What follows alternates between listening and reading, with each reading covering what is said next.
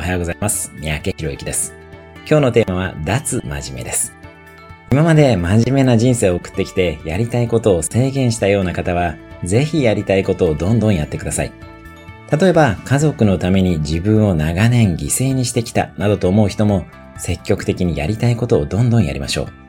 また、既存の価値観にとらわれて発想力や行動力が制限されていないかも考えてみてください。海外に住んでいると、日本には強い同調圧力があることを感じます。みんなと同じじゃなきゃいけない。人と違っていると浮いてしまうというような強い恐れがあります。その恐れを持ったままだと行動ができず自由な発想もできなくなってしまいます。今日のおすすめアクションです。